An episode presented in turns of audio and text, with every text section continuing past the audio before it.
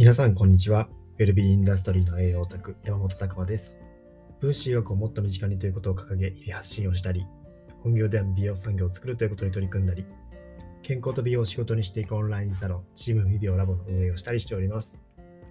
この配信では私、山本が毎週月曜日の21時から開催しております。管理栄養士も知らない美容予防栄養学勉強会にて語りきれなかったことや、分子栄養学を学ぶ上で役立つ知識、日々を持っていることを発信しております。というわけですね、本日のテーマは、脱毛を防ぐためには男性にもイソフラボンという話をしたいと思います。その前に告知の方させてください。11月9日ですね、明日火曜日の21時からニベラボ勉強会というのを開催いたします。こちらの勉強会はですね、えーオンラインサロンの中で月2回開催しているイベントになるんですけども、まあこちらのサロンはですね、健康と美容を仕事にしていくっていうところを掲げて活動しているわけなんですけども、その中の月2回のイベントとして、このリビューラボイベントというのをやっております。えーここではですね、日頃の無料の勉強会の方では、語りきれないようなマニアックな栄養学の知識というところで僕の方から前半話させていただいたりとか、後半ではそういったチーム未病コースっていうところですね、そういったコースがありますので、そこで活動されております方々からの発信コーナーというところで、えーそういった時間もお作りしての2時間という構成になっております。本当にですね、毎回満足度の高い勉強会になっておりますので、本日も楽しみなんですけども、まあ、前半部分ですね、今回僕の方からのお話は、えーミネラルについてとか、ミネラルの面白ポイントみたいなお話をしたいと思います。まあ、ちょっと最近ですね、えー勉強会の内容が濃くなりすぎてて、えーかなり初心者向けではない内容とかも多かったので、まあ、ちょっと、えーそれをですね、改め直させていただいて、えミネラルの日頃使えるような、え知識のところですね、まあ、そういったところのえお伝えっていうものができればなと思っております。えー非常にですね、えーまあ、基礎的なところをどこまで入れる入れられるかわからないんですけども、そういったところでミネラルってやっぱ重要だよねと。このミネラル、えーマグネシウムで言えばこういうところっていうのはポイントだよみたいなところですね、えまとめさせていただければと思っておりますので、えーぜひですね、えそういったところにまず興味ある方は、ぜひですね、参加いただければ嬉しいなと思っております。で、後半の方はですね、チーム未病コースから今回は松尾さんっていう方ですね、えーハーブセラピスト、えーハーバリストとして活動されておりますけども、えーそういった中でですね、このハーブという魅力ですね。なんでこのハーブっていうところを今取り扱ってビジネス化していこうとしているのかというところですね。まあそういったところも、え聞けると思いますし、またですね、まあ、そこの中で、えリラクゼーションサロンでも働いておられるので、やっぱりそこから見た、その健康の未病の大切さとかですね、そういったところもお話聞けるんじゃないかなと思っております。まあ、非常にですね、こちらも毎回新しい僕も気づきをいただき、えーいただけるコーナーでして、まあ、非常にですね、そういった方々の思いとか変えたいっていうところですね。ま、このオンラインサロン自体は、こう自主独立の精神というところで、そういった健康産業で何か自分でしたいことがあるというところを一つ形にですね、していけるというところも支援していきたいなと思っておりますので、まあ、ぜひですね、そういったところも含めて、えー皆さんのですね、えー中の活動にお役に立てればと思っております。まあ、ぜひオンラインサロンの方もですね、一度チェックしていただけると嬉しいなと思っております。本日のえ月曜日の21時からも無料の勉強会やっておりますので、ぜひまずですね、この基礎で僕たちが使っている分子栄学はどんなものなのとかですね、えーを知っていただければと思っておりますので、よろしくお願いいたします。はい。それではですね、本日のテーマは、脱毛を防ぐためには、男性にもイソフラボンというお話ですね、えーをしたいと思います。ちょっと面白い記事を見つけたので、まあ、それを用いてですね、それをお話しさせていただく感じの、えー流れになると思うんですけども、まあ、一つ、まあ、男性型脱毛症っていう AGA って言われるものですよね。まあ、そういったものの、まあ、仕組みを考えると、細胞レベルとかで考え、代謝レベルで考えていくとですね、あ、こんなことになってるんだっていうのが僕なりにも気づきだったので、えーそこについてお話しさせていただこうと思います。まあ、これも一つの仮説なので、えーまあ、今日のテーマ通りですね、えーイソフラボンっていうのが後々出てきますけど、それを取れば必ずそれが良くなるかっていうと、そういうわけではないので、えそれはあら,、えあらかじめですね、ご了承いただければと思います。まあ、男性脱毛症っていうもの、まあ、その AGA の治療っていうところも結構代謝的なところで抑えると男性ホルモンの代謝なんですよね、やっぱり。テストステロンからジヒドローテストステロンっていう、まあ、この流れがあるんですけども、えーそこのところで話されてるみたいです。じゃあこれ何なのっていうところだと思うんですけども、まあ、こういったホルモンとかですね、性ホルモンとか、あとは、えー、血圧をコントロールするアルドステロンとかですね、あとコルチゾールとか、ストレスを感じたときに使われるコルチゾールとか、まあ、こういうものっていうのは、実はコレステロールから合成されてるんですよ。コレステロールからそういう女性ホルモン、男性ホルモンとか、えー、血圧調整のアルドステロン系のホルモンとか、ストレス対抗のコレステロールホルモンっていうのは合成されていく流れがあるんですよね。コレステロールからプログレノロンとか、まあ、さまざまプロゲステロンとか、ま、そういったものに変化していく。まさにこういったものが生化学の代謝になってくるんですけども、まあ、その過程でですね、いろんな酵素、えー、まあ反応を進めるために必要な酵素が使われたりとか、栄養素が使われたりしているというとこですね。まあ、ここでですね、一つポイントとなってくるのは、このジヒドロテストステロンっていうものですね。これは男性ホルモンの、まテストステロンっていうところから代謝されていく。5α レクレダクターゼっていうものがあるみたいなんですけども、それを使って、え、代謝されていくようなものになるみたいです。で、この G ヒドロテストステロンっていうのがちょっと、えー、まあ、厄介というか、髪の毛に対しては厄介で、これがですね、えー、多く作られると、髪の毛の元、根元ですね。根元には細胞がいます。これ、毛母細胞というですね、毛の母の細胞と書いて毛母細胞というものですけども、そういったものがあるわけですね。で、そこに血管とかも血流とかも関わってて、その細胞の代謝で、えー、細胞分裂が行われていて、髪の毛が伸びていくと。まあ、皆さんの髪の毛が日々伸びるのは、その細胞分裂が起こってて、毛母細胞からニョキニョキニョキとこう上に、えー、押し上げられていってるわけなんですよね。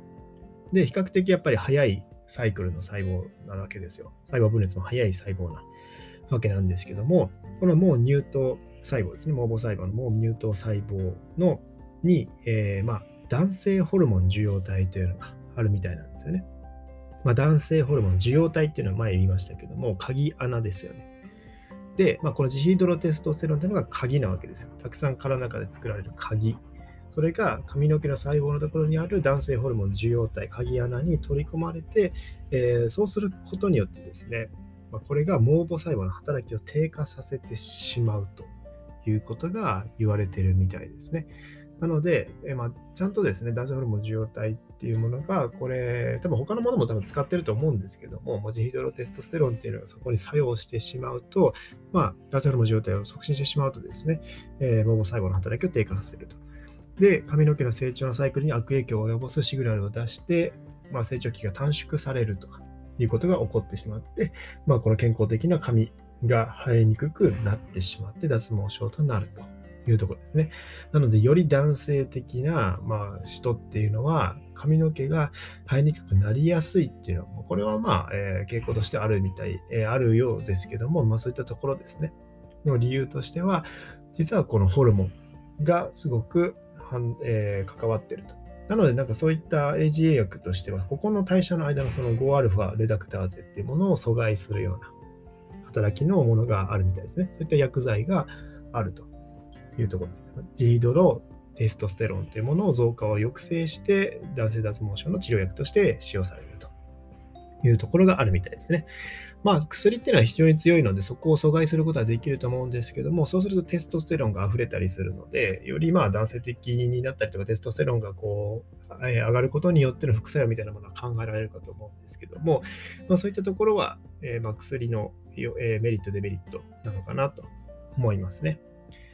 まあ、あと、この面白いのがですね、今回のテーマにつながるところで、この 5α リダクターゼっていうものの活動を抑える成分として、亜鉛とかイソフラボンっていうのが言われてるらしいんですよね。まあ、面白いなと思ったわけなんですけども、このジヒドロテストステロの発現を抑えられる可能性がありますということですね。亜鉛とかイソフラボン。まあ、こういった栄養素が結構重要ですよっていうところですね。なので、亜鉛不足まあ、亜鉛不足って、まあ、他にもですね、やっぱり男性亜鉛不足しやすいっていうのは一概にもこれ合ってるので、えー、そういったところですね、亜鉛は注意しないといけない。女性も注意しないといけないですよ。亜鉛っていうのは、えー、男性だけじゃなくて女性も注意しないといけないですけども、もうそもそも細胞分裂の早い組織に亜鉛っていうのが関わっているので、そういう髪の毛とか肌とか、まあ、爪とかもそうですけども、影響出やすいです。まあ、このケラチンですよね。まあ、この硬く硬い、え爪とかもケラチン、髪の毛とかもケラチンですけども、そういったタンパク質、合成に欠かせない栄養素の一つがもう亜鉛なわけなので、まあ、そういったところですね、えー、はもう亜鉛は意識しておかないといけないというところです。で、イソフラボンっていうところも同じような作用があるというので、えー、まあ、この女性がですね、イソフラボン、まあ、えー、まあ、ノンサプリとしてよくありますけども、まあ、男性ももしかするとこういったものも必要なのかなというところですね。間違いなので、初めにも言いましたけども、イソフラボン取ればそれが良くなるっていうわけではないので、そこはご了承いただければと思います。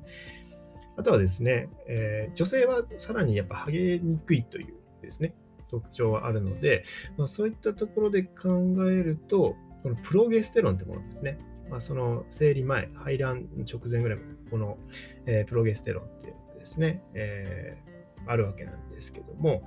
まあ、こういったところで、このモホレベルで 5α レダクターゼっていうのですね、こういったものを阻害してテストステロンからジヒドロテストステロンの変換を減少させるというところで、ま女性ホルモンっていうものがたくさんあると、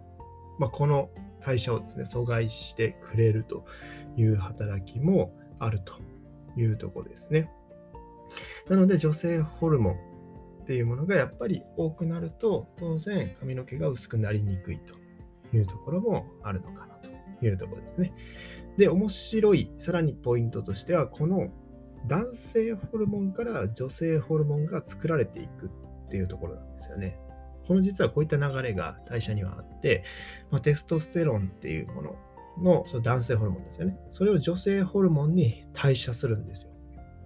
で、まあ、更年期とかになると、このですね、えー、ま、閉経後とかですね、そういうところで女性ホルモンを作る能力が低下するっていうのがあるんですよ。そうすると、ここの代謝が低下してしまうので、男性ホルモンが優位になって、ちょっと更年期に,、えー、になってくると、男性っぽい性格になってくると。女性が男性っぽい性格になってくるとかっていうのは、まさにこういった代謝の働きになってきたりするそうですね。まあ、このテストステロンというものがエストラジオールというものですね。まあ、そういったものに変わっていったりとかするときに、えー、使われる代謝があります。これがアロマターゼっていう酵素が使われてるんですけども、まあ、ここにはですね、アロマターゼっていう酵素自体は、実はですね、鉄がかなり重要だったりします。シトクロムっていうですね、まあ、そういったものが、えー、これには、この酵素に関わっているので、これ構造にヘム鉄っていうのを持ってるんですよ。ヘム鉄って何かというと、もう鉄なんですよね。まあ、鉄っていうイメージでください。あの厳密に言うとちょっと違うんですけども、鉄がポルフィリン管に包まれたような形ですね。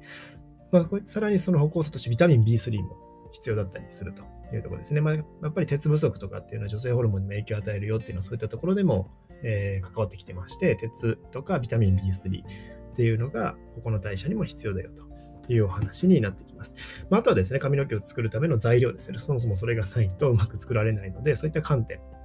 ですね、ビタミン A、ビタミン D とか、亜鉛、カルシウム、タンパク質、コレステロール、えー、ナイアシンとかですね、ビタミン C、鉄とか、えー、もう様々ですね。そういったものがないと、そもそもやっぱり髪の毛とかってうまく成長していかないので、そこがある前提で、さらにそういった代謝のジヒドロテストセロンとか女性ホルモン、男性ホルモン、そういったところを関係もして、えー、考えていくと、まあ、こういった脱毛症に対しても栄養アプローチっていうのはしていけるのかなというところですね。まあ、えー、いろんなことを考えたときに、やっぱりこういった代謝ですよね、えー、がかなり、えー、このまあ、髪の毛という一つにしても関わってきてるっていうのはあり得るかなと思います。やっぱり男性ホルモンが多いっていうところは、えー、ジヒドロテストステロンっていうのも作り、えー、安い環境にはなってるかと思いますので、そういったところが影響してきてるかもしれないですね。えー、そういったところも含めて、え考えていくとですね、髪の毛一つにしても奥が深いなと毎回思うところなんですけども、ちょっと面白いお話だなと思ったので、今日話させていただきました。まあ、髪の毛ですね。髪の毛にもホルモン、やっぱり深く関わってますよと。まあ、男性の方がやっぱり髪の毛っていうのは悩みが多いところになってくるんじゃないかなと思います。ま、女性で女性でもですね、髪の毛に悩みある方いるかと思いますので、まあ、そういう時はですね、女性ホルモンしっかりと作れてるかとかですね、も、えー、考えていただければいいんじゃないかなと思います。あとはイソフラボンに関してもいろいろ言われているので、まあ、人によってはイソフラボンがうまく作用する人と作用しない人がいるみたいな話もありますし、まあ、そういったところもですね、一つの、えー、こう、の考え方として知っておいていただければいいんじゃないかなと思います。まあ、個人的にはタイトルにはイソフラボンって書きましたけども、亜鉛ですよね。亜鉛っていうのはかなり重要かなと思います。まあ、ミネラルですよね。まあ、今回そういった話も含めて、えー、火曜日ですね、明日のリビラボとかでも話そうと思っておる、えー、いるところなので、まあ、亜鉛とか、そういったところもですね、興味ある方はぜひご参加ください。はい。今日はそんな感じのお話になります。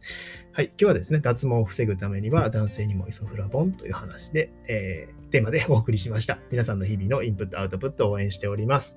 ウェルビーインダストリーの栄養オタク、山本拓馬でした。じゃあまたね